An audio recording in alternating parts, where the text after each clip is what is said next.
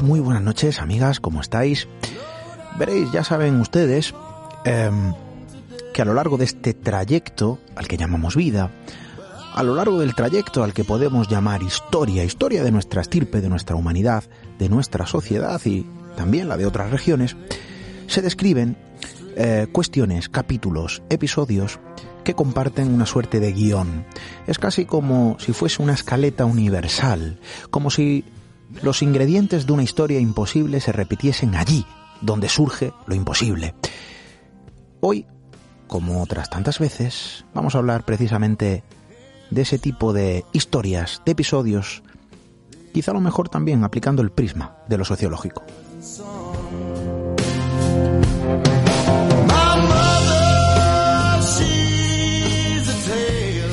Y si lo que no cambia, pese a que se observe con cualquier tipo de visión distinta allí o acá, da igual, son todos vuestros mensajes. Mensajes que queremos seguir, por supuesto, atendiendo, leyendo y recibiendo nuestro correo electrónico radio arroba misteriored.com, redes sociales siempre tuteladas por nuestra compañera Diana Herbello, tecleando Misterio Red en Twitter, Instagram, Facebook.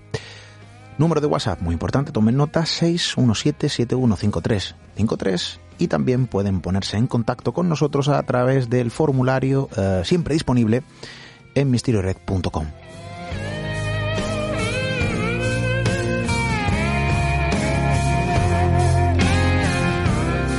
Es que esto del misterio, em, desde luego, tiene cuestiones em, universales cosas que se cobijan bajo un mismo paraguas, pese a que se llamen de forma diferente allí donde surgen.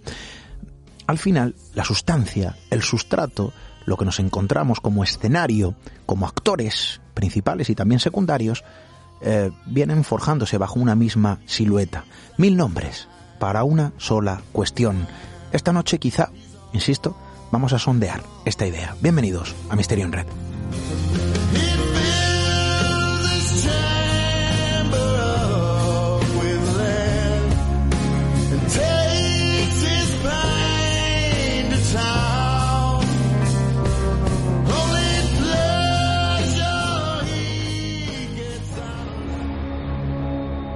Atrévete a cruzar el umbral hacia lo desconocido. Aventúrate a descubrir que el misterio reside más cerca de lo que imaginas. Traspasamos la línea de lo imposible.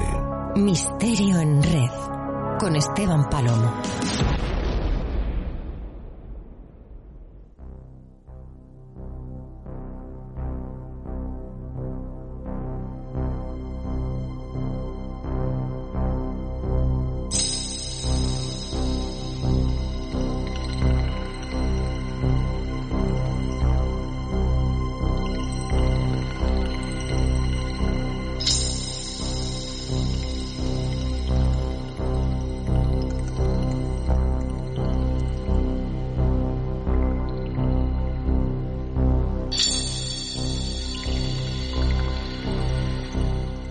En ocasiones, en muchas más de las que podríamos imaginar en primera instancia, nuestro mundo, el lugar en el cosmos que nos da cobijo, bien, se sitúa como un escenario, un escenario universal, evidentemente.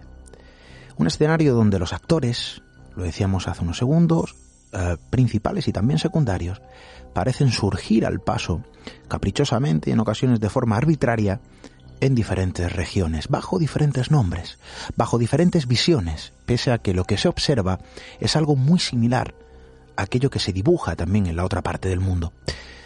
Al final estamos viendo una suerte de teatro, un teatro que se sitúa más allá de la cortina de lo comprensible. Y todo esto queda analizado, en ocasiones, simplemente por la propia sociedad, allí donde sucede, donde surge todo queda analizado quizá y explicado, en muchas ocasiones con mayor o menor argumentación, bajo el prisma cultural em, de cada región donde surge, insisto, este tipo de episodios. Episodios que contrastan con la razón, que desafían cualquier lógica y que lo único que en ocasiones eh, queda para justificar es simplemente una creencia vertida durante siglos, décadas, años, quizá por la vieja costumbre, quizá porque esos actores principales y secundarios no es o no son la primera vez que surgen al escenario.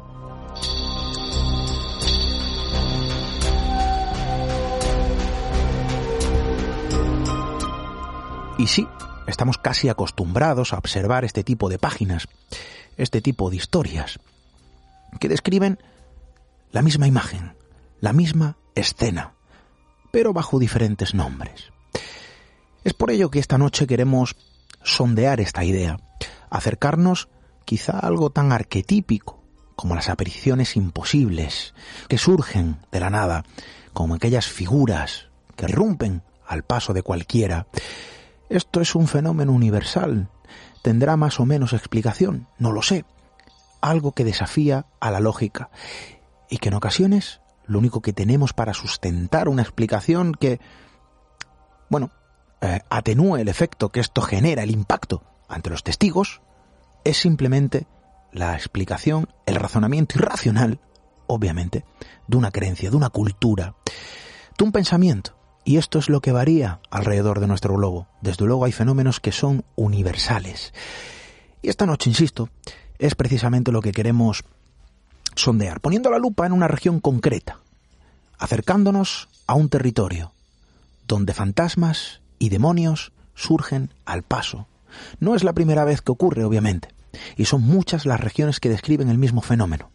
Y allí es donde se sitúa, bueno, pues el análisis o el enfrentamiento, la confrontación de las posibles explicaciones. Demonios, entidades, deidades, fantasmas, espíritus. Al final, esos protagonistas que suben al escenario, que llevan haciéndolo quizá demasiado tiempo, aparecen bajo el mismo rostro y bajo los mil nombres que le envuelven.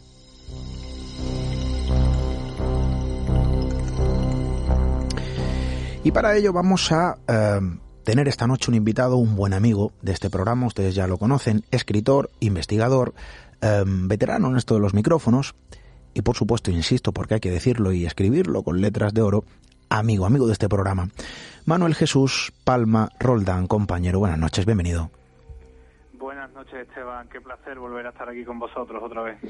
Bueno, decíamos, eh, eh, Manuel, y esto lo hablábamos, ¿no? Entre bambalinas, si se puede decir, ¿no? O tras eh, la cortina de este micrófono, que hay fenómenos, bueno, esto no es nada nuevo, ¿no? Universales, y esto también lo podríamos llevar a otro tipo de casuística o fenomenología, mm, aludiendo quizá también a los ovnis, que tiene su propia batalla y sus propios razonamientos a lo largo de la historia, em, que al final son algo así como, como un fenómeno universal, eh, siguen un mismo patrón, eh, siguen un mismo guion, en ocasiones incluso siguen una misma descripción, pero ojo, em, la denominación a la que se les vincula va cambiando evidentemente según la región eh, donde surge. Em, en esto de los espíritus, demonios, entidades sobrenaturales, bueno, pues evidentemente hay mucho que desgranar y esto no iba a escapar de este tipo de elementos. No, claro, al final, imagínate, yo creo que de las primeras preguntas que se hace al final el ser humano, ¿no? Cuando empieza a tener eh, razón de sí mismo, ¿no? De su propia, su propia voluntad y su propia existencia, es simplemente el hecho de decir, eh, bueno, mm, ¿qué hay más allá? ¿Qué pasa cuando nuestro cuerpo, sobre todo en esa distinción que ya se hacía hace, hace muchos milenios, entre lo que ocurría con el cuerpo y lo que ocurría pues con esa otra esencia, llamémosla alma, ¿no? llamémosla espíritu, lo que sea. Eh, ¿Qué ocurre con eso cuando el cuerpo ya deja de vivir? Cuando exhalamos nuestro último aliento y el cuerpo ya se queda se queda totalmente inamovible y técnicamente pues bueno eh, pasamos a otro plano eh, a través del espíritu, a través del alma, ¿qué ocurre en ese momento? Pues fíjate, eh, has hablado antes, por ejemplo, de los ovnis y, y, es lo mismo. Yo creo que es la manera de mirar hacia el cielo que tenían estos antepasados nuestros la que nos lleva o la que les llevó a ellos en un primer momento a plantearse qué ocurre con ese espíritu, con ese alma, con, esa esencia humana, ¿no? La que nos hace especiales, la que nos hace diferentes a cada uno de nosotros. Eh, ¿Qué ocurre con eso cuando nuestro ciclo vital aquí en el planeta llega a su fin, ¿no? Eh, entonces, eh, desde hace muchísimo, vamos, yo te digo, desde prácticamente el inicio de la propia historia del ser humano, creo que todos en cualquier región, eh, cualquier cultura ha hecho exactamente lo mismo, sobre todo esa pregunta que todavía nos seguimos haciendo hoy y que creo que todavía estamos muy lejos de contestar, que es, bueno, ¿qué hay más allá? ¿no? ¿Qué, qué ocurre cuando morimos? ¿Qué ocurre cuando nos vamos de aquí? ¿Hay otro plano? ¿Hay otra vida? ¿Hay otra existencia? Claro, para explicar esto pues se han dado muchísimas razones, ¿no? Se han generado historias, relatos y la mayoría de ellos pues están llenos de, de esos espíritus, de esos fantasmas. Eh, no tienen por qué ser malévolos porque hoy en día, claro, los tenemos ya tan clasificados dentro del terror, por así decirlo, que al final uno se siente como cohibido a la hora de hablar de fantasmas benévolos, pero también los hay, evidentemente en esas primeras eh, historias, en esos primeros relatos, lo que se pensaba es que eso, ese espíritu de, esa persona fallecida, normalmente una persona muy cercana, un familiar y demás, pues podía volver, podía regresar, eh, ya fuera de una forma natural o ya fuera en determinados momentos, días del año, momentos especiales, ¿no? Que por alguna casuística especial en el cielo, alguna eh, no sé, algún caso astrológico o astronómico especial, pues las puertas que dividían o la línea, el velo que divide eh, lo que es la vida de la muerte se hace mucho más difuminado y se puede pasar de un lado a otro. Las culturas han hablado de esto desde, desde el principio, como te decíamos, y, lo, y yo creo que lo han hablado además en todos sitios. O sea, tenemos eh, historias de este tipo desde Mesopotamia hasta Centroamérica, pasando por todos los pueblos que todavía hoy siguen conservando esas mismas costumbres, pueblos aborígenes, pueblos indígenas, que todavía siguen contando, que eh, parece increíble, pero es que sigue siendo así, las mismas historias, los mismos relatos de fantasmas, de aparecidos, de regresados desde hace eh, cientos, si no miles de años. O sea que estamos hablando de una tradición que a ellos les sirve para articular su propia cultura y que a nosotros nos sirve además también eh, para poder entender mucho mejor tanto las semejanzas que nos unen con esas otras culturas, aunque pensamos que son muy diferentes, como también las diferencias, por supuesto, las diferencias que hay, como tú decías, también según su propia experiencia, según la región, el sitio donde habitan, eh, la cultura que tienen, cómo se va forjando ese pensamiento, esa idea del más allá y esa idea también de, del espíritu, del alma, si puede regresar, cómo lo hace. Entonces, todos esos relatos y todas esas historias yo creo que conforman un corpus fascinante a la hora de analizar uno de esos grandes misterios del ser humano, que es eh, qué es lo que hay después de la vida, ¿no? ¿Qué es lo que hay más allá?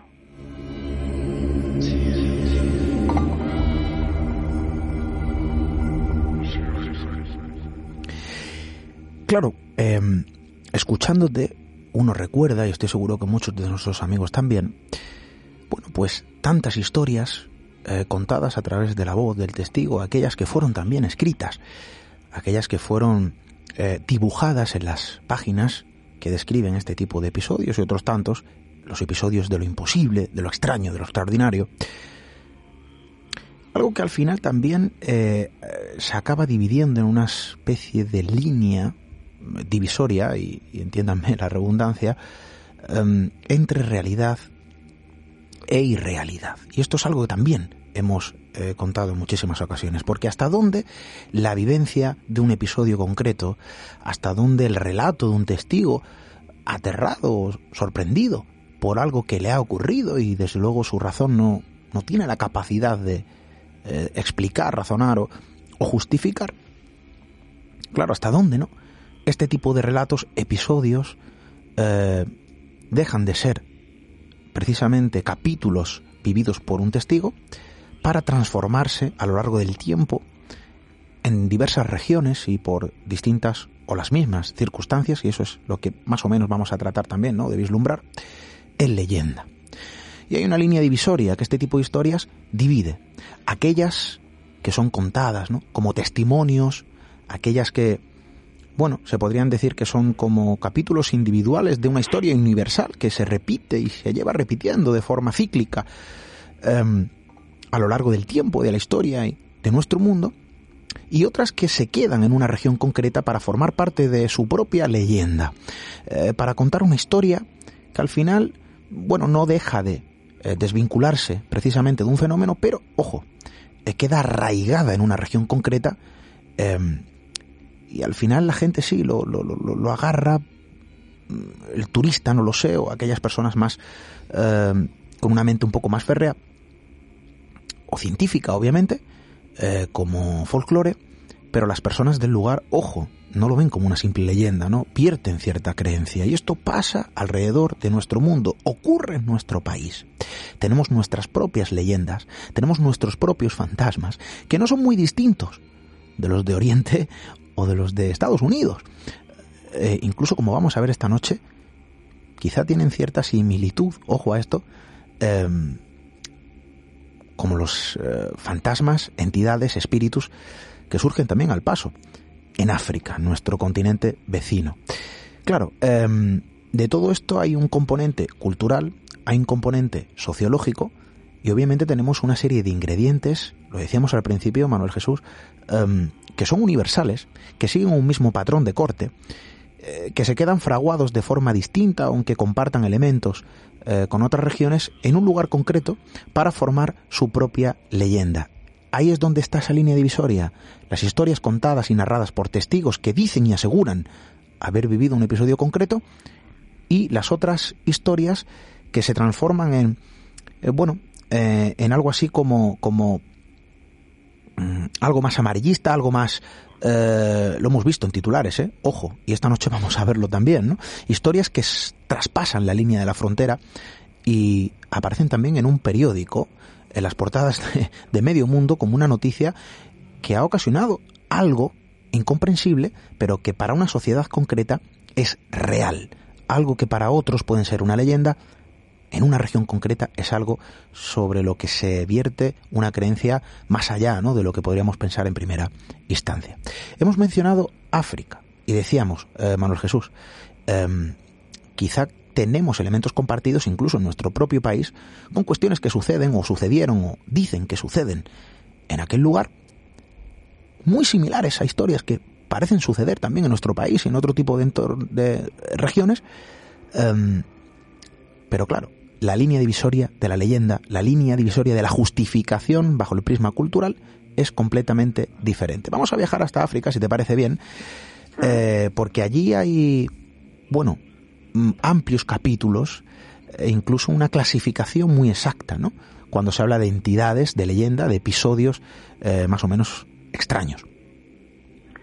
Sí, fíjate que África es un, continente importantísimo, evidentemente, en nuestra historia, porque al final eh, seguramente la, vida nació allí y nuestra especie, nuestros antepasados más antiguos surgen de allí, pero es verdad que es como el continente, el, último continente al que se llega, ¿no? Luego, culturalmente y socialmente hablando, porque parece que se ha quedado un poco atrás, ¿no? O sea, desde, desde un punto de vista, por así decirlo, del, del progreso, ¿no? En los años, eh, en el siglo XX, siglo XXI, evidentemente esto también tiene su justificación, claro, y de hecho también tiene mucho que ver con lo que vamos a hablar ahora y es el tema de que África fue un continente que durante durante siglos ha estado pues dominado eh, conquistado por grandes potencias europeas que lo han esquilmado literalmente y eso también marca a fuego eh, la tradición y la cultura de esa gente.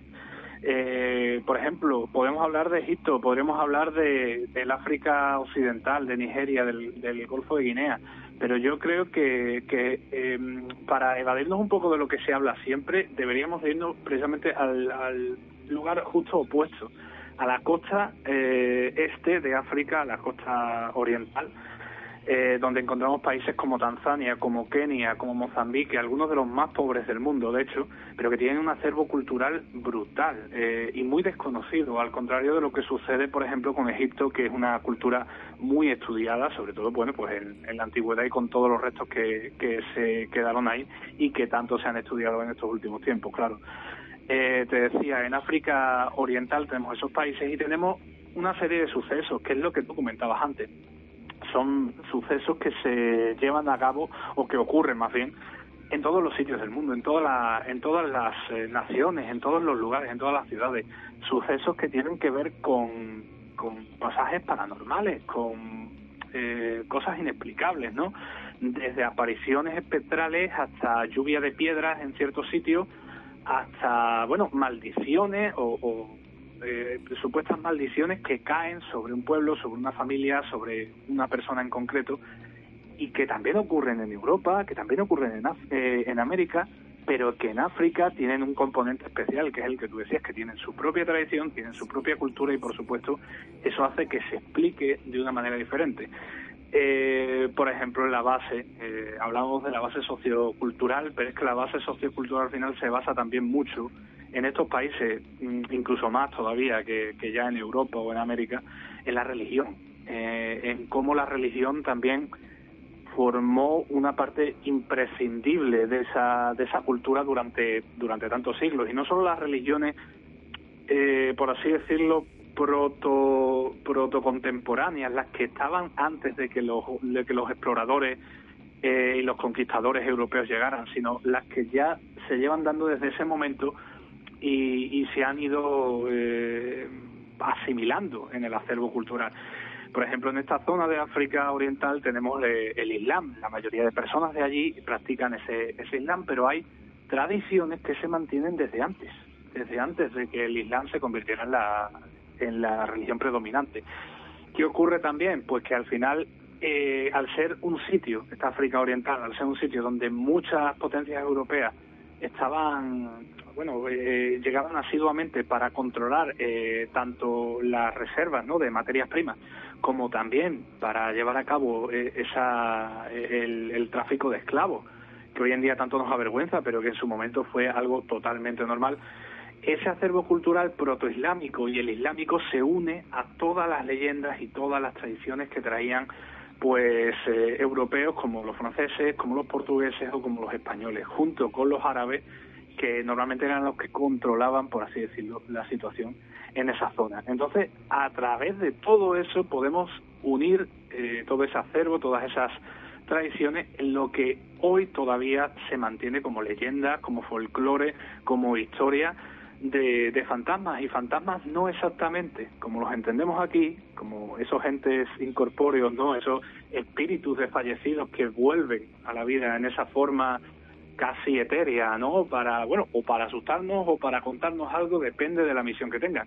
Allí en África Oriental, en Tanzania, en Mozambique, en Kenia, la idea de los fantasmas que tienen son la de los setani, que son espíritus malignos eh, que, que, no son no se corresponden con espíritus de personas malvadas, sino simplemente son seres que nacen de por sí, o sea, son eh, entidades que, que no han pisado la tierra en forma humana sino simplemente son una especie de ángeles caídos. Fíjate además que la propia palabra setani proviene de la raíz saitán, que es una raíz eh, protoislámica también, de la cual evidentemente también se deriva nuestra palabra satán o satanás y que viene a significar el adversario. O sea, eh, todo eso cómo se ha ido imbricando hasta que en la actualidad todavía hay muchos eh, muchos lugares en, Kenia, en Mozambique, ya decimos, este tipo de países de esa zona de África, que siguen pensando, pero además como, como si fuera algo totalmente real, totalmente comprobado, que los setani eh, están entre nosotros y que los setani pueden aparecer una noche y bueno, incluso entrar en las casas de las personas y provocar el pánico, que es algo que, que como tú decías antes, no estamos hablando de historias de hace siglos, estamos hablando de, de verdaderas, verdaderos casos de lo que unos llaman histeria colectiva, lo que otros llaman infestación de fantasmas en estos países hace apenas una década. O sea, que, que estamos hablando de algo muy reciente y una tradición, una idea cultural que sigue muy patente en esos pueblos eh, africanos. Que eso no significa ni que estén más o menos evolucionados, simplemente que siguen con esa tradición, que siguen creyendo en ese tipo de, seres, en estos setani, que son tan reales como cualquier persona de carne y hueso y les pueden provocar un mal o les pueden provocar un perjuicio igual que cualquier otra persona con la que conviven.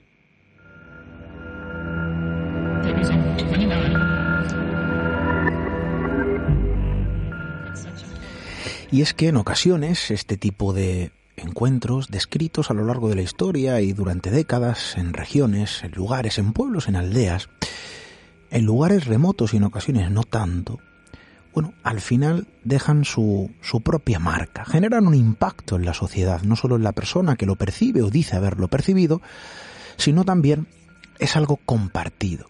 Y sobre esto, obviamente, en las diferentes regiones y esta personalmente, la que esta noche, eh, bueno, nos situamos en esta especie de sobrevuelo eh, radiofónico, nos encontramos con, em, bueno, una serie de entidades reales para las personas de una región muy concreta, que incluso em, nombran de forma muy particular y concisa eh, dentro de ese colectivo espiritual, no sé si llamarlo así, em, los setani.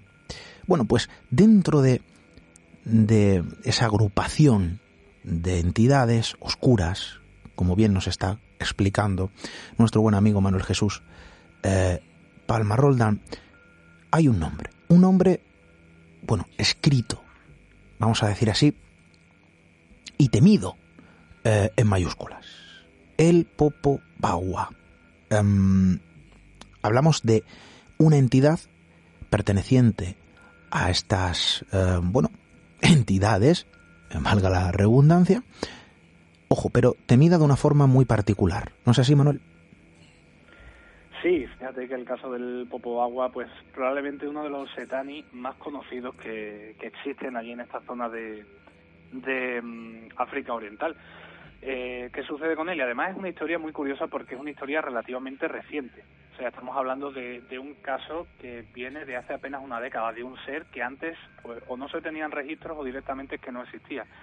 ¿Qué es el Popobagua? Pues técnicamente el nombre viene además de, la palabra de la palabra suajili, eh, ala de murciélago, es su significado en ese idioma y representa eh, la sombra de, esa, de ese ser, de esta entidad cuando se abalanza sobre sus víctimas eh, en la noche normalmente, porque es un, como la mayoría de estas criaturas, no es, una entidad nocturna que aprovecha la oscuridad para, para atacar. Eh, pues esa sombra que genera cuando va a atacar a las personas dentro de sus propios hogares parece un ala de murciélago y por eso se le conoce así. Bueno, pues tenemos registros de este Popo Bagua eh, mayoritariamente en Tanzania y especialmente en, el archipiélago de Zanzíbar, que son unas islas que hay justo al lado de la costa de, Tanzania, en este África Occidental. Y lo que tenemos eh, es una especie de Setani, es una entidad, como ya decíamos antes, una especie de demonio, eh, que lo que genera es un terror absoluto porque según lo que se cuenta, según la tradición, según la leyenda, es capaz de cambiar de forma ¿vale? Empezando por ahí, o sea, es una, es una de estas criaturas cambia formas, tanto eh, se puede convertir en un animal, pero también se puede convertir en un humano. ¿Qué pasa con los setani? Que pueden adoptar esas formas humanas, antropomórficas más bien, pero también exageradas, es decir, no vas a encontrar, no, no, se hacen pasar exactamente por personas normales, sino que vas a ver que solo tienen un pie, solo tienen un brazo, solo tienen un ojo, o vas a ver que tienen eh, bueno, pues un cuerpo demasiado grande o excesivamente eh, aumentado, por así decirlo, a, voluntad además, porque pueden, pueden defenderlo ellos mismos, eh, que se dista mucho de una persona normal. Entonces, el Popo Agua, eh, la primera, el primer registro que se tiene de él es en 1970, ahí en la isla de, Zanzíbar, en la que, por lo visto, eh, estos setani también pueden eh, meterse dentro del cuerpo de una persona, o sea, em, pueden infectarle y hace falta un exorcismo para sacarlo. Pero bueno, esa posesión del Popo Agua eh, se llevó a cabo en ese año 1970 la primera vez que se tiene registro de él y fue a una niña pequeña que empezó a hablar con voz de hombre y anunció que precisamente con, ese propio nombre, con el nombre de Popo Agua, que todos aquellos que, que le presenciaran, eh, si no contaban que habían que habían estado en su, en su presencia, iban a ser perseguidos. O sea, es algo bastante bastante curioso porque lo que quiere el Popo Agua es que se hable de él, que es algo que podríamos relacionar también mucho con cómo se expande el miedo, ¿no? Y cómo estas historias al final, eh, que lo vamos a ver ahora, cómo consiguen trasladarse oralmente de una persona a otra, de una aldea a otra, hasta hacerse, pues eso, mm, muy difusa la línea entre la leyenda y la realidad, ¿no? Bueno, pues después de ese, de ese primer encuentro parece que ha habido encuentros bastante espaciados en el tiempo, cada cinco o seis años del Popo Agua, pero en el año 1995 eh, sucedió algo ya mm, muchísimo más importante dentro de Zanzíbar, que es que eh, hubo varias personas que murieron siendo apaleadas en algunas aldeas al ser, em, por así decirlo, incriminados como, como popobaguas. O sea, eh, estamos hablando de que estas personas, bueno, pues tenían, probablemente eran personas con, problemas mentales que, aparecían desnudos, por ejemplo, en medio de la noche, en el campo eh, o en las calles de, cualquier pequeña aldea. Y claro, estos aldeanos que conocían la historia del Popobagua eh, se imaginaban que esa persona, que este, que este ser humano, porque al final es un ser humano real, vamos, no estamos hablando de ningún monstruo ni de, ninguna entidad eh, sobrenatural, pero sí que lo, lo, lo, lo, entendían como que podía ser ese Popobamba, ¿no? que podía ser esa, ese, ese ser, ese Setani ¿Cómo, cómo, llegó, cómo llegó la cosa a, tal gravedad de que el miedo era tanto de esa población que, que murieron varias personas, se fueron apaleadas varias personas, varios, varios hombres, por culpa de esa, de esa leyenda? ¿Qué pasa? Que claro, eh, esas personas fueron apaleadas hasta la muerte, pero después de morir esa leyenda continuó existiendo y, hubo una histeria colectiva brutal en el año 1995 en esa isla de Zanzíbar en torno a la figura del Popobagua las familias no querían dormir dentro de sus habitaciones porque pensaban que el espíritu podía colarse, ese setani podía colarse allí, y una de las formas que tenía de atacar, que además me resulta muy curioso, es la sodomización, tanto de hombres como de mujeres. O sea, que es algo que, que llama también mucho la atención. Entonces, estas personas intentaban huir de ese, de ese del ataque del popo agua, quedándose despiertas toda la noche en la puerta de, de sus casas con una hoguera y reunidos como prácticamente para pasar la noche durante todo durante toda la noche en ese barrio, o sea, uniéndose con sus vecinos para evitar que ese popobagua eh, les atacase. ¿Qué ocurre? Que esa histeria colectiva no solo ha ocurrido en 1995, sino que también ocurrió a principios de los 2000, a mediados de los 2000, en otra población de, Tanzania, en este caso de la, de la parte costera que se llama Ter el Salam, y todo esto ocurre dentro de la creencia popular que es muy arraigada y está muy extendida eh, por parte de la existencia de, ese popobagua, de ese espíritu que es tan real y, es tan cierto como, como cualquier otro vecino, como te comentaba antes. Se llega a tal punto eh, en que al final estamos hablando de, una tradición, una leyenda que además se va, yo creo que se retroalimenta a sí misma. Tú comentabas antes, bueno, esos casos particulares que forman parte ya pues de esa, de esa historia colectiva de encuentros extraños y luego diferenciarlos de esas historias, de esas leyendas, de esos mitos que, que también están ahí. Pero es que yo creo que una cosa se va retroalimentando de la otra y al final esas historias sobre el Popo Bagua hacen que la gente le siga teniendo un miedo atroz a este, a este ser, a este Setani, y que huyan de él de, de una manera que, que desde fuera es muy difícil de entender porque pensamos que que bueno, que esas personas son demasiado supersticiosas, que cómo se puede llegar a creer en este tipo de seres eh, sobrenaturales hasta ese punto, ¿no? De, de, acabar matando, de acabar asesinando a una persona a, a palo, prácticamente por pensar que es un fantasma, que es un demonio de este tipo, pero que dentro, si nos metemos en esa cultura, en la cultura de, de Zanzíbar, en la cultura donde los setani, pues sí que siguen siendo una figura predominante, al final acabamos entendiendo ese terror casi, pues, no sé, cerval, ¿no? Que tienen esa, esas comunidades, esas aldeas, ante la aparición de estos, de estos monstruos, porque además es que, repito, es que para ellos el Popobagua es tan real como que, como que hay un día y que hay noche. Entonces, eh, desde fuera se puede ver de una forma un poco compleja, pero desde dentro se entiende muy bien. Incluso se puede llegar a temer al Popobagua, los turistas que han estado allí, las personas que, que llevan tiempo en Zanzíbar, han llegado a, a involucrarse tanto en esas historias que también han llegado a temerlas.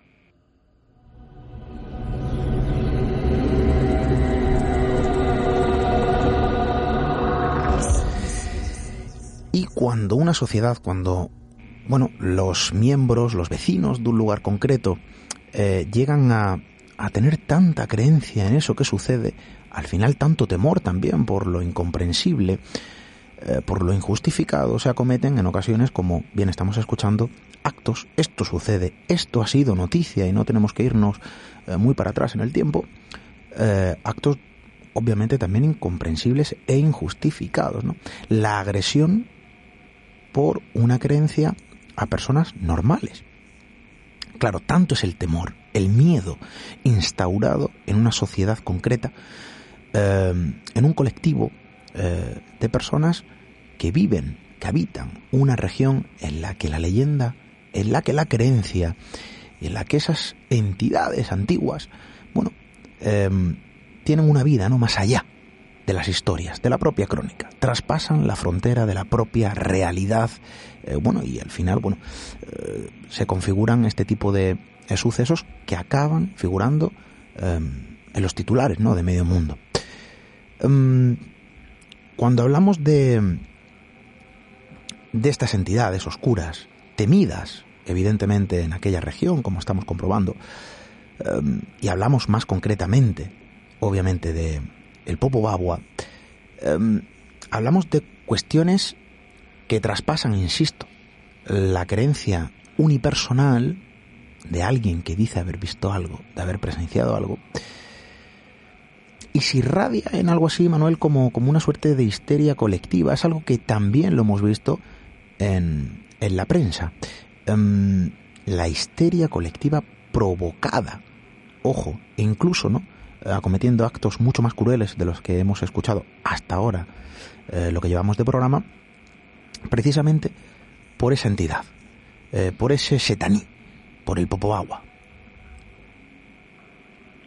Sí, fíjate que, por ejemplo, en los últimos avistamientos, en 2007, en 2000 también, la propia BBC, eh, que es un medio ya que podemos considerar serio, ¿no? A estas alturas, se hace eco de, este tipo de, sucesos, de la histeria colectiva que, como tú dices, pues domina Zanzíbar, esta isla del África Oriental, eh, en esos momentos en los que el Popobagua se hace presente, porque es que parece que es una pequeña eh, mecha la que enciende todo, ¿no? Es una primera aparición que después de un tiempo eh, de tranquilidad, el Popobagua regresa y, y genera, esa primera aparición genera ya que, se vuelva que se vuelva a prender toda esa llama, ¿no? Esa llama de la superstición, esa llama del miedo y del terror que, que estas eh, que estas generaciones, que, que estos pueblos tienen ante ante este ser, ante, este setani. Evidentemente desde fuera muchos lo han intentado explicar de, de muchas formas posibles. Bueno, por ejemplo,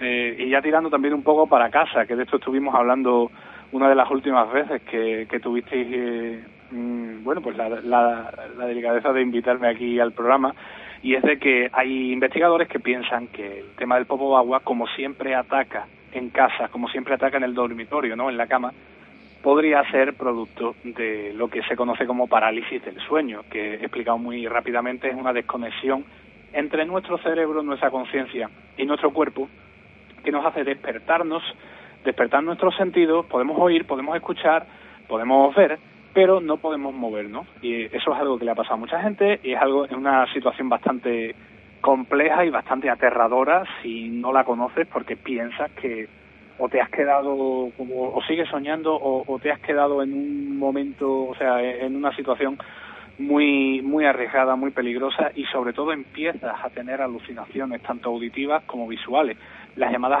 alucinaciones hipnopómpicas e hipnagógicas. Bueno, pues algunos han pensado que que el Popo Bagua no es más que, que la, la explicación que se le da allí en Zanzíbar, en Tanzania, en este tipo de países, a esa parálisis del sueño, de la misma forma que, que, en otros sitios se le da, se le conoce como subirse el muerto, de la misma forma que en el Asia, en, en el sur de Asia, en el sur de Asia se le conoce también con otro nombre a través de, de otras entidades, que aquí en Europa se la conoce por los incubos, los sucubos, las maras, en fin, es algo que, como decíamos al principio, trasciende fronteras y, se puede trazar una similitud muy grande entre todos los, entre todas las naciones y todos los países. Esa es una explicación, pero es que hay otras muchas. Por ejemplo, aquellos que aluden a que el Popo Agua, oye, casualmente siempre aparece cuando hay elecciones presidenciales o elecciones regionales en Zanzíbar. Esto nos hace pensar que puede ser una manera de espolear el miedo entre la población. Mm, pues es posible, o sea, eh, yo creo que eso, esa técnica, esa herramienta, por desgracia, la del miedo, la de, la de provocar ese pavor ¿no? en la gente, es algo muy utilizado por los políticos de todo el mundo. Solo que allí, en Tanzania, en este caso en Zanzíbar, pues lo utilizan a través de esas tradiciones, a través de estos seres sobrenaturales en los que muchos todavía creen y que puede suponer a lo mejor eh, el punto de inflexión en una campaña política. O sea, es algo en lo que ya te digo que la propia BBC se hizo eco en, en uno de sus últimos avistamientos, 2000, 2007, y ya hablaban de esa relación. De hecho, hay quien pone el origen de ese Popobagua en Zanzíbar ante, o sea, ante el recuerdo del asesinato de uno de los, de los eh, presidentes de Tanzania. Eh, evidentemente este país tuvo una, una etapa muy tumultuosa, finales de los 70, eh, mejor dicho, finales de los 60, y eso también dejó marca en el país. Y uno de esos presidentes que murió en esa, en esa época, bueno, pues tan tortuosa, parece que, se vuelve a aparecer en, en forma de demonio, en forma de setani, maldiciendo a esa región, ¿no? A esa región que ahora pues sí que es verdad que está de otra forma, que está mucho más pacífica, pero aún así se siguen manteniendo esos trazos, esa leyenda, ese, ese terror y ese pánico que puede ser utilizado a través de, de, bueno, pues estrategias políticas para tener a la población pues en tu mano, ¿no? Para tener a la población donde donde te gustaría tenerla, que es simplemente pues atemorizada y pensando que necesita un salvador a alguien que, que actúe rápido y actúe contra el Popobagua de la misma forma que aquí pensamos que se debe actuar contra el paro, contra la corrupción, allí, en Tanzania, en Zanzíbar, se piensa que, que se deben hacer cosas y se debe actuar contra, contra el, este setán y contra este Popobagua.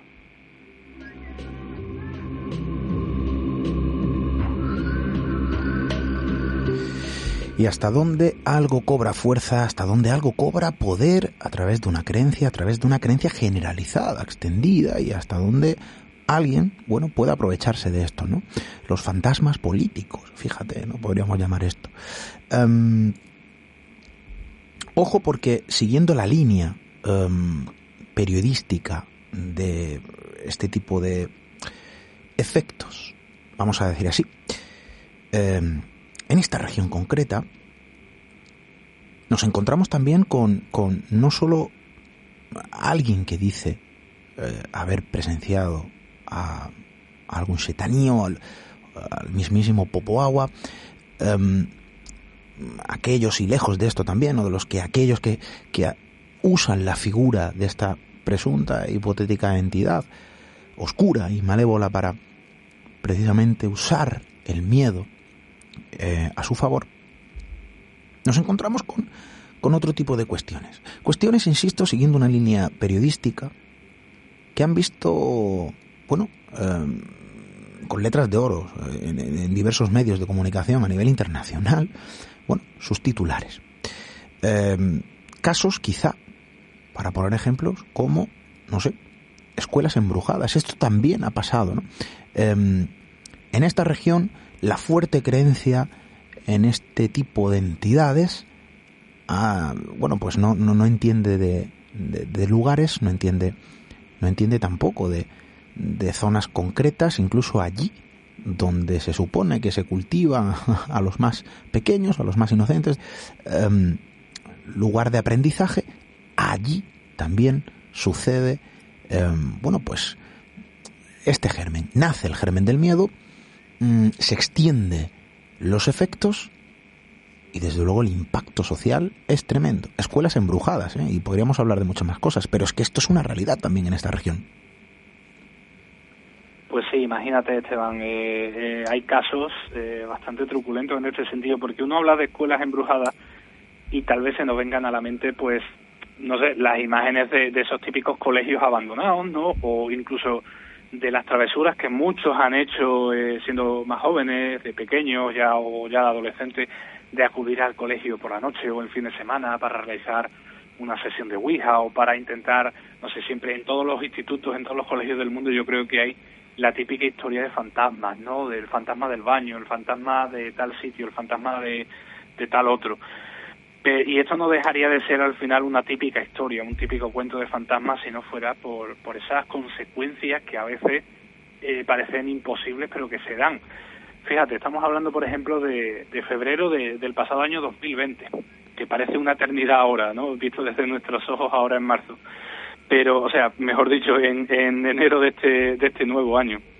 Pero que, que fue hace apenas 11 meses pues a principios de febrero, en una ciudad de, de Kenia llamada Kakamega, eh, ocurrió un, una, un, bueno, un desastre, una, un suceso, la verdad es que bastante penoso, que fue la muerte de 14 niños en una estampida dentro de una escuela.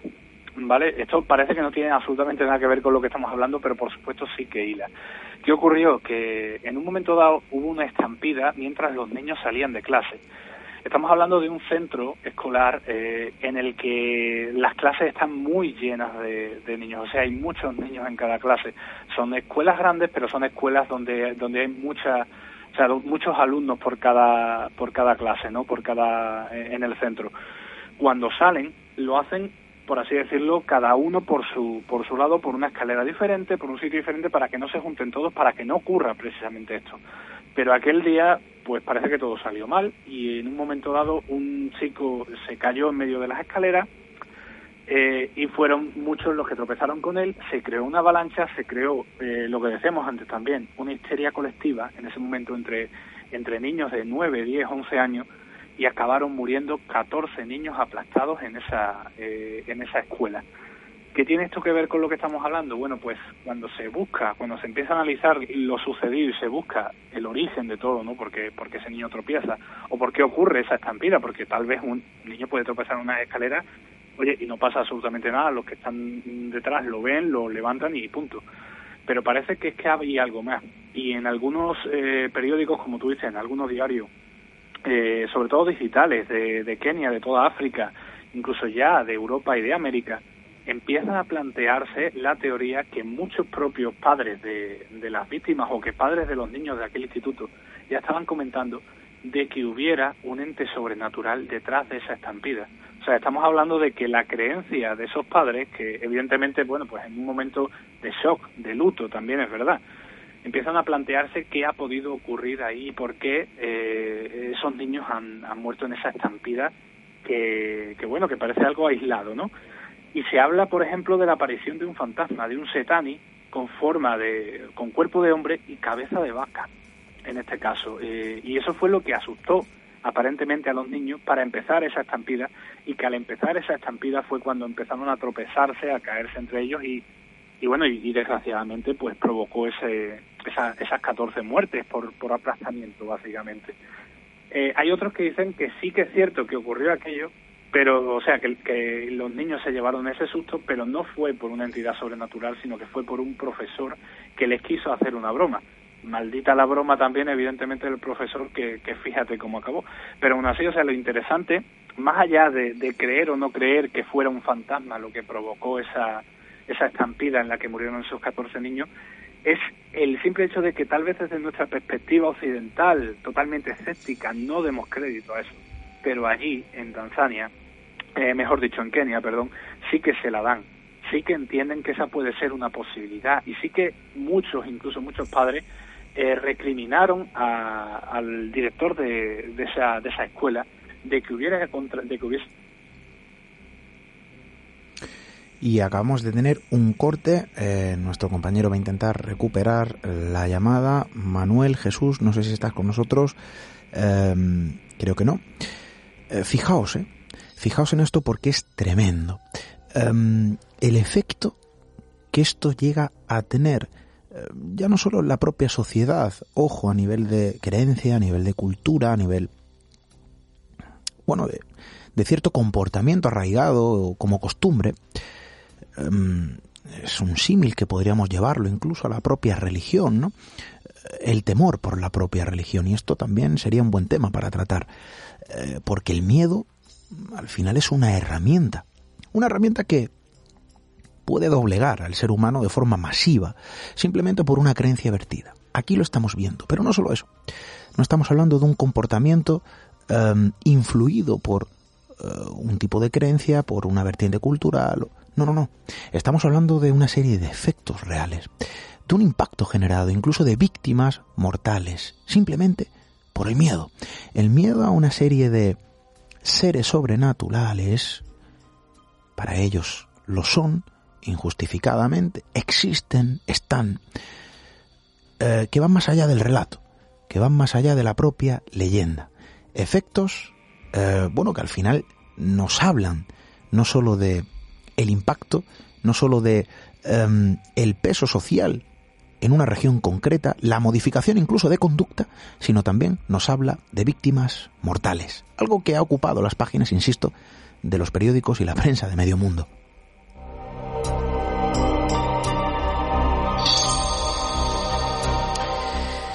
Y nuestro compañero Juan Carlos Madrid ha recuperado eh, la llamada. Eh, Manuel Jesús, te hemos perdido y vamos a ir a África a buscarte. ¿eh? Yo lo que voy a hacer ahora mismo es ya literalmente porque empezar a hablar de estas cosas me advirtieron en su día, cuando la estirpe de Fausto y los pactos con el diablo y demás, de que tuviera cuidado con dónde me metía y tal vez sea esto lo que está haciendo que, que la llamada, que la conversación sea un poco complicada, ¿verdad?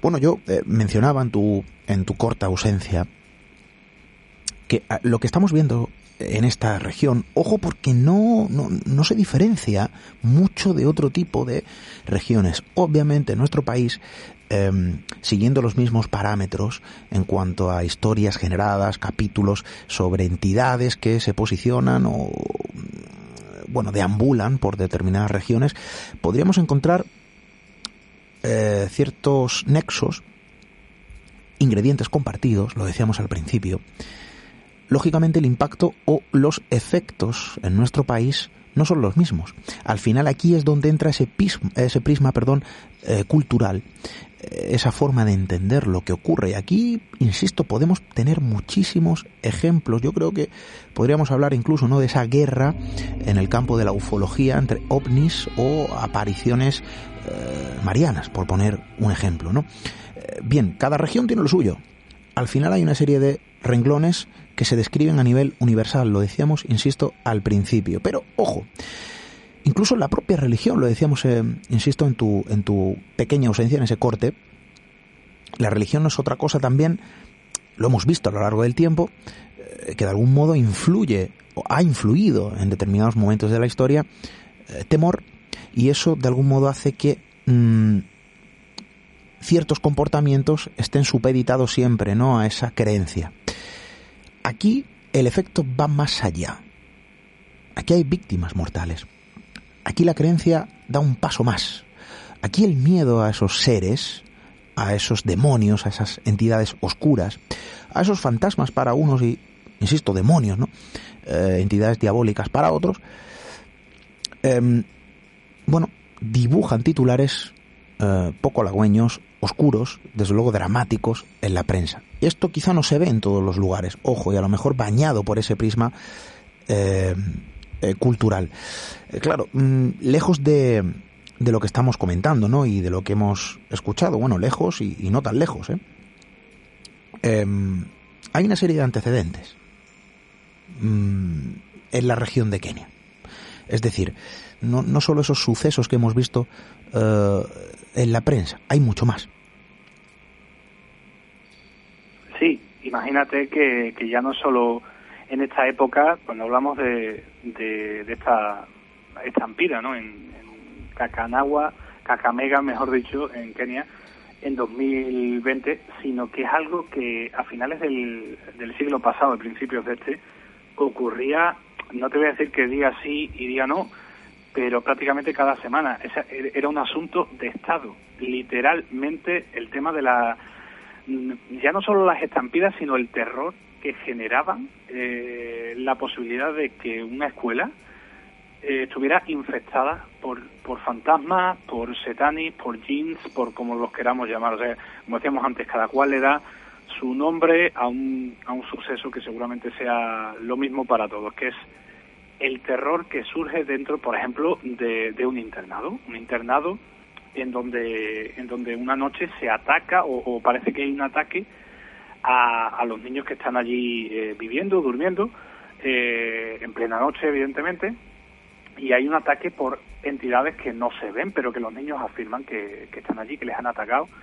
Lluvia de piedras sobre el tejado de, de, este, de este tipo de edificios y el miedo llega a tal punto que se puede decir, bueno, son cosas de niños, ¿no? Evidentemente, son bromas de críos. Bueno, pues llega a tal punto en el que entre, entre el año 99 y el año 2001 se cierran decenas, no estamos hablando de una o dos, decenas de escuelas en Kenia por culpa de supuestas eh, manifestaciones sobrenaturales en ellas porque eh, no estamos hablando de algo que, si aquí cualquier chico, cualquier chaval dice, oye, que es que hay fantasmas en mi habitación o hay fantasmas en la clase, eh, probablemente le tomarían por loco o, simplemente se reirían de él. Pero es que allí en Kenia, en ese momento, y dado que ya había antecedentes, como tú estabas diciendo, dado que no era algo tan puntual ni tan casual, sino que había casos pues prácticamente todos los meses, ¿eh?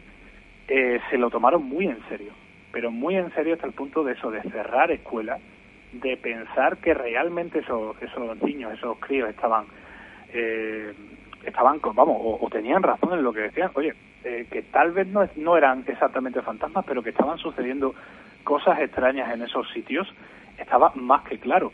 Y llegó a tal punto eh, en que eso, en que por desgracia la estampida de Cacamega, pues digamos que es como el broche mm, truculento y morboso y fatal de todo eso, pero no es el único caso y se han venido dando. ¿Qué es lo que ocurre también en este tipo de en este tipo de sucesos? Ya lo decíamos antes. El sistema educativo en Kenia, evidentemente, es un sistema que, que bueno, que, que mm, llega hasta donde puede, como se suele decir. No tienen tantos medios como podemos tener los europeos o los americanos. Eh, no tienen tanta posibilidad de acceder a, a, esas clases pues más pequeñas, más reducidas. Entonces, son muchos más niños, son eh, sitios mucho más, más hacinados, por así decirlo, y esto también puede provocar que esas historias, que este tipo de histeria colectiva se transmita de una manera mucho más rápida y mucho más fácil entre ellos. Y esto podría ser una explicación, pero es que eh, estos fantasmas eh, de Kenia, los que atacan a esas escuelas, no entienden tampoco ni de clase social, ni entienden de estatus, ni entienden de, de, colegios o escuelas más modernas o colegios o escuelas más antiguas o menos menos modernas porque también en los, en los mejores y, en los más caros eh, internados de Kenia han tenido lugar este tipo de, sucesos. O sea, no estamos hablando simplemente de algo que mucha gente incluso podría pensar, bueno, es superchería de gente, entre comillas, ¿eh? y muy entrecomillado, ignorante, que sigue pensando que estas cosas son reales. Gente que no ha tenido acceso a unos estudios, o gente que piensa simplemente que, bueno, que estas cosas pues que son reales porque como no se le puede dar una explicación, seguro que esto tiene que ser así porque han crecido en esa tradición, lo que decimos, con una influencia muy fuerte de esas historias a través de la religión, a través de la cultura, pero es que ocurre en todos los estratos sociales y ocurre en, en, colegios y en, en escuelas de aldeas pequeñas, pero también en las escuelas más relevantes, en las escuelas más caras, donde sí que hay ese tipo, donde la educación es muy parecida, las clases son muy parecidas a las que podemos tener aquí, y se sobreentiende que esa, que esa gente que estudia allí, que esos niños que estudian allí, tanto los niños como los profesores, que también hay casos de profesores en los que, en los que cuentan exactamente lo mismo que los niños, pues también tienen que ver con, estas historias y las creen y a lo mejor eran escépticos hasta ese momento, pero eh, les ha ocurrido a ellos en primera persona y a partir de ahí pues no han tenido otra otra solución, no han tenido no han tenido otra manera de que, creer en ello porque es que les estaba sucediendo. Entonces, como te digo, esto lo de lo de Kenia y esta estampida ha sido un poco pues la última eh, inmortal, por desgracia, eh, noticia de las que hemos tenido de, de todo de toda esta de todo este hilo, ¿no? De toda esta consecuencia que viene desde finales de los años 90. Y es algo que yo hasta que no he empezado un poco a investigar sobre ello, a profundizar sobre ello, no conocía es algo que, que no que para muchos tal vez se quede simplemente en la anécdota. Eh, niños o, niñas hablando o haciendo la broma de oye es que mi colegio mi internado está encantado pero es que estamos hablando de eso de, de colegios que cierran por decenas en un país de, y, que como acaba o sea la manera en la que acaba esto eh, como ocurrió en esta en esta escuela en el pasado febrero una pequeña broma que no puede significar nada, que puede haber sido un simple accidente, se cree por, ese miedo colectivo, ¿no? Por esa histeria que se tiene dentro, porque esas historias al final se graban a fuego en el cerebro y, permanecen ahí, aunque aunque seamos escépticos, aunque no las creamos, aunque pensemos que son solo cuentos de vieja, eso sigue ahí. En el momento en el que eso parece brotar, ¿no? En el momento en el que eso se ilumina, es como si nuestra credulidad o nuestra lógica pasara a un segundo plano y hay algo en nuestro interior que nos dice, oye, sea o no sea real todo esto, hay que, hay que tomar algo, hay que hacer algo porque puede, puede que estés delante de un ente sobrenatural o puede que estés sucediendo algo que no eres capaz de explicar. Y fíjate los resultados tan dramáticos y tan trágicos que, han dado lugar pues estas tradiciones, que, que no son ni buenas ni malas por sí mismas, pero sí que es verdad que cuando cuando están tan enraizadas, cuando están tan metidas dentro de, una sociedad, puede llegar al punto de provocar este tipo de accidentes y una histeria colectiva eh, que solo se entiende cuando estás ahí adentro y descubres que, que no son historias que se cuenten eh, por contar para asustar, sino que simplemente son historias, son parte de su cultura, parte de sus tradiciones, que las creen como reales y que dentro de, eso, de esos mitos ellos mismos entienden que pueden formar parte de esas historias en el mundo real, en el mundo real actual, ya te digo, no estamos hablando tampoco de siglos pasados, sino en el siglo XXI, que estas cosas siguen sucediendo.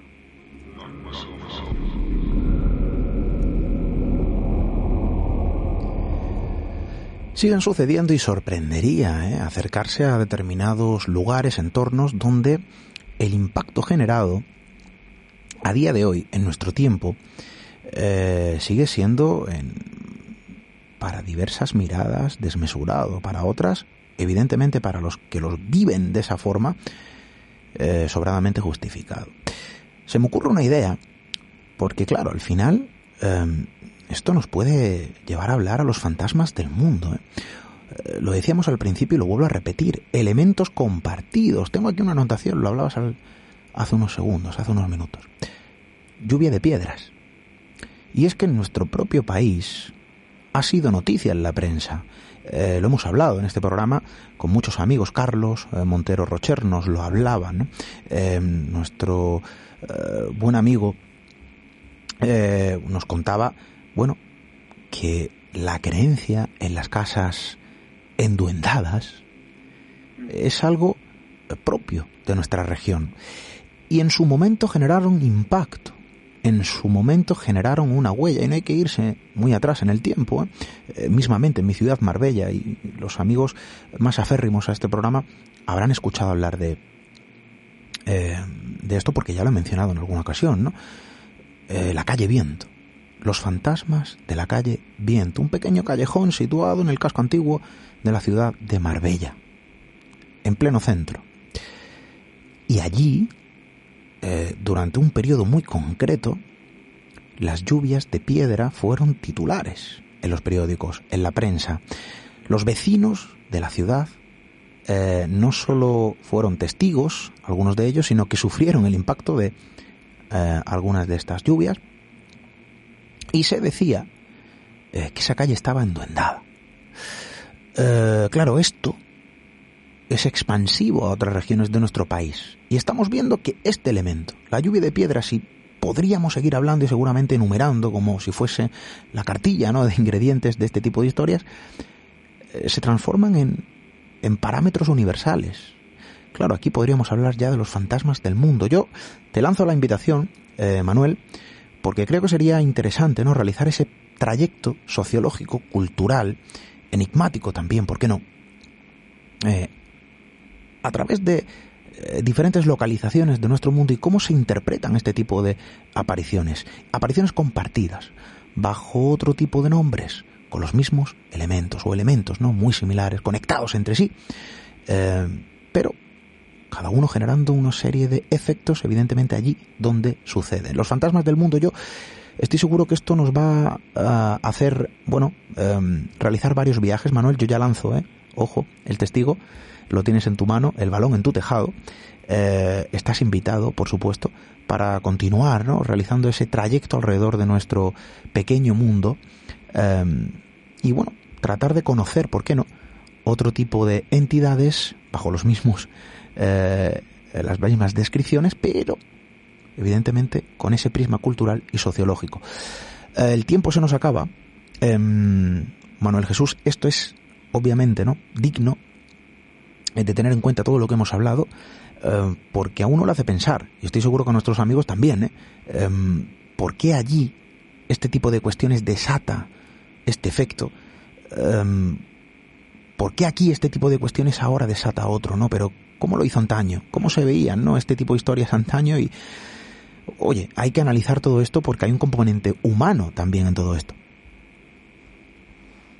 Sí, imagínate, claro, al final todo esto surge a través de las historias que, contamos, a través de, de, los ritos, que al final contar historias no, no es más que eso, incluso cuando estamos hablando de sucesos que posiblemente paranormales o no que nos hayan sucedido, o sucesos que, que son parte de nuestra cultura, de nuestra historia al final, nos sirve para hacernos más fuertes nosotros mismos, para, para enraizarnos como cultura. Eh, y aunque pensamos que somos muy especiales, por así decirlo, ¿no? y, que, y que todo lo que nos ocurre a nosotros es propio, ¿no? y siempre sale de nosotros y siempre es lo que nos hace diferentes al resto, como tú dices, se puede trazar a través de, de esas historias de fantasmas que seguramente sean de las historias más antiguas que podamos, que podamos encontrar se puede trazar una similitud en muchos de esos espectros, en muchas de esas historias en diferentes partes del mundo. Y yo recojo ese testigo, ese balón y te digo que, bueno, me, me encantaría realizar esos viajes ahora que técnicamente no se puede viajar tanto porque estamos todavía imbuidos dentro de esta locura de pandemia, pues por lo menos viajar a través de las ondas, ¿no? A, a estos destinos tan diferentes, tan exóticos muchas veces, tan desconocidos eh, porque yo creo que al final lo de viajar, tanto hablando de misterio como simplemente por placer, lo que nos hace es abrir nuestra perspectiva, abrir nuestra mente y, entender que hay eh, sitios, lugares, culturas que, no tienen, tienen los mismos casos que nosotros, las mismas leyendas, pero las, las relatan de una forma muy diferente. Yo creo que así se aprende muchísimo, tanto de ellos como de nosotros mismos. Bueno, viajar es aprender, es conocer, es descubrir y de algún modo, eh, a través de este tipo de crónicas y de otras tantas muchas, eh, bueno, pues evolucionar también, ¿no? Oye, es parte también de nuestra misión. Manuel, muchísimas gracias. Un abrazo, Esteban.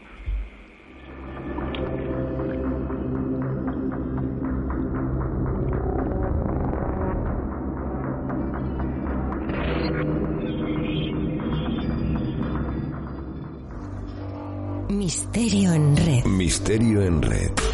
Con Esteban Palomo.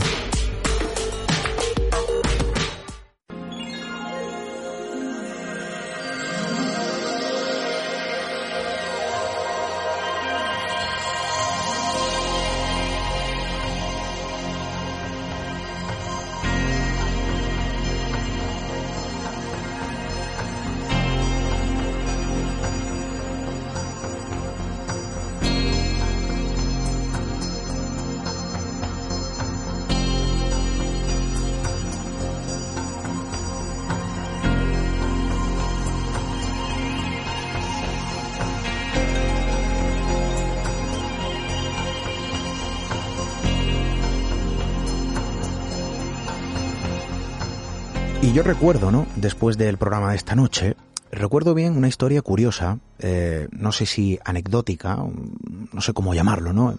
A ver cómo quieren nombrarlo ustedes. Pero entiendan que me venga a la mente eh, algo que sucedió no, no hace mucho tiempo quizá. Bien, yo tenía un amigo, tengo, mantengo la amistad obviamente. Eh, bueno, que este tipo de cosas las observaba de reojo. Y cuando hablábamos de historias concretas, de sucesos quizás similares o parecidos a los que hemos hablado esta noche, de titulares y noticias, ¿eh? ojo, descritas en la prensa bajo el mismo motor impulsor, lo imposible, lo extraordinario, porque a veces deja también su marca en la prensa. Bien, él me decía, yo no entiendo cómo alguien puede dejarse llevar, ¿no? Por este tipo de, de pensamientos. A veces el control lo perdemos nosotros mismos, aseguraba. A veces dotamos de fuerza un pensamiento. Ocurre en otros entornos. ¿Por qué no va a ocurrir en esto? A veces la gente se deja llevar. Yo creo que podría mantener el control en una situación si alguien me dice, oye, esta casa está embrujada, yo podría dormir ahí, me decía. Obviamente, muchos de vosotros, incluso yo mismo he pernoctado en lugares presuntamente encantados y uno está aquí, ¿eh? Continúa hablando. Em, no es el miedo por el miedo, no es temor, por temer, por lo que dicen, por lo que cuentan. En ocasiones, a veces, hay sucesos que realmente, bueno, destilan miedo. Enfrentarse a lo desconocido, enfrentarse a lo que no tiene una respuesta lógica, aquello que, que nos desafía y carece de comprensión para nuestro conocimiento, bueno, de algún modo contagia miedo, infunde miedo. Bien, y este amigo, em, bueno, una vez, mm, después, ¿no?, de haber mantenido este tipo de conversaciones reiteradas, eh, mantengo estas conversaciones ¿no? en mi entorno eh, cercano porque la gente mm, pregunta cosas. Bien. Y un día, un buen día, em, sin yo esperarlo, recibo una llamada. Una llamada de, de este compañero. Me decía, Esteban, me ha pasado algo. No lo puedo creer. Me ha pasado algo que tienes que escuchar. Algo, desde luego, que, que cuando lo cuento, cuando lo recuerdo, todavía me sigue poniendo los pelos como auténticas escarpias.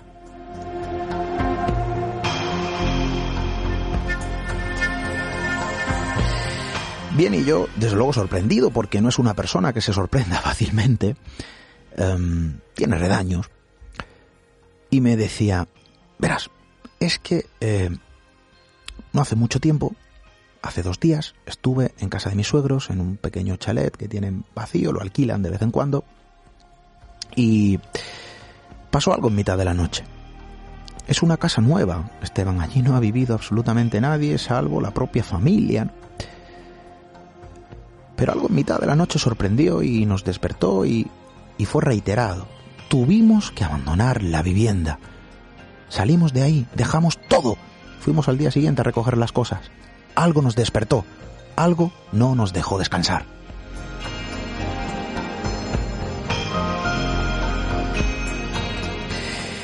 Entonces yo, desde luego interesado en la historia, em, continuaba escuchando. Eh, hacía hincapié, oye, cuéntamelo ya, me estás dejando un poco aquí, bueno, intrigado, ¿no? Esteban hubo una silla que se movió, abajo, en el sótano. Eh, era un ruido de arrastrar unas maderas eh, que inundaba toda la casa. Nosotros estábamos en la planta media, en el salón, estábamos durmiendo en colchones tirados en el salón.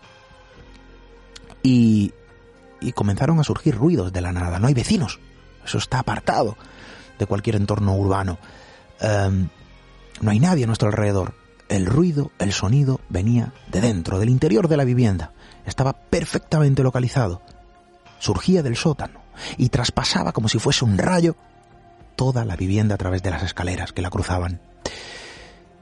Eh, mi amigo, que no suele tener miedo por este tipo de cuestiones, me consta y lo puedo garantizar, bajó al sótano y comenzó a mover el sillón eh, un pequeño sofá que estaba abajo situado, un taburete, una especie de bar que tienen instalado en esa zona de la vivienda, un caballo de madera, que yo creo que eso da miedo ¿eh? por la noche, pero lo movió. Nada, ese caballo de madera no era el sillón, el taburete, no. Pero hubo un objeto. Era una silla, sí. Y él movió una silla concreta e identificó perfectamente el sonido. Esa era la silla, según él, que se había movido no en una ocasión, no en dos, no en tres, en cuatro ocasiones. Algo que le despertó, no solo a él, sino a toda la familia que estaba en ese momento durmiendo en colchones en el salón, en la planta media de la vivienda. Ese mismo sonido que identificó al segundo tras mover ese objeto inerte.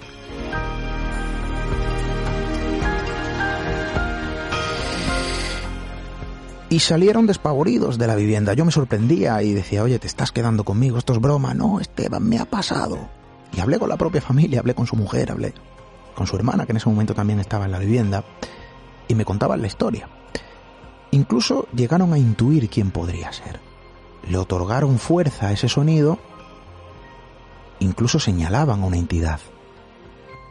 Ellos aseguraban que era una, una mujer, sabían perfectamente, según ellos, a quién correspondía esa, esa entidad. Era alguien de la familia, según ellos, insisto, que había fallecido no hace mucho tiempo. Al final lo que nos cuenta esta historia y otro tipo de relatos es que hay cosas que aunque, bueno, parezcan, ¿no? En primera instancia incomprensibles, miedos irracionales que surgen en un determinado lugar, en cualquier hogar bueno, actual, común y corriente como el nuestro, como el vuestro, a veces pasan cosas que para nosotros son incomprensibles, pero hay que ponerse en el pellejo, ¿no? De esas personas. Hay que poner el prisma, hay que poner la lupa y también enmarcarnos en ese lugar, en ese momento y como esta noche en esa región. A nosotros nos puede parecer incomprensibles determinados miedos. Para ellos es un miedo real. Para mi amigo era un miedo real alguien que nunca había temido a lo extraño, porque para él lo extraño no existe, y sin embargo huyó de la casa de noche, en mitad de la noche, por un sonido, según él, por una silla que se arrastraba, bueno, por una fuerza extraña, desconocida. Aunque mi amigo, que no cree en lo extraño, le ponía nombre.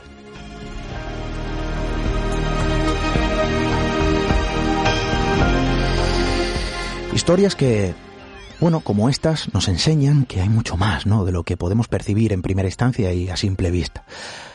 Desde luego nosotros nos gusta acercarnos a este tipo de historias, a este tipo de crónicas, nos gusta aprender de ellas, nutrirnos y desde luego contarlo a través de estos micrófonos. Gracias por vuestra compañía, seguiremos contando historias. Volvemos la semana que viene, hasta dentro de siete días amigos.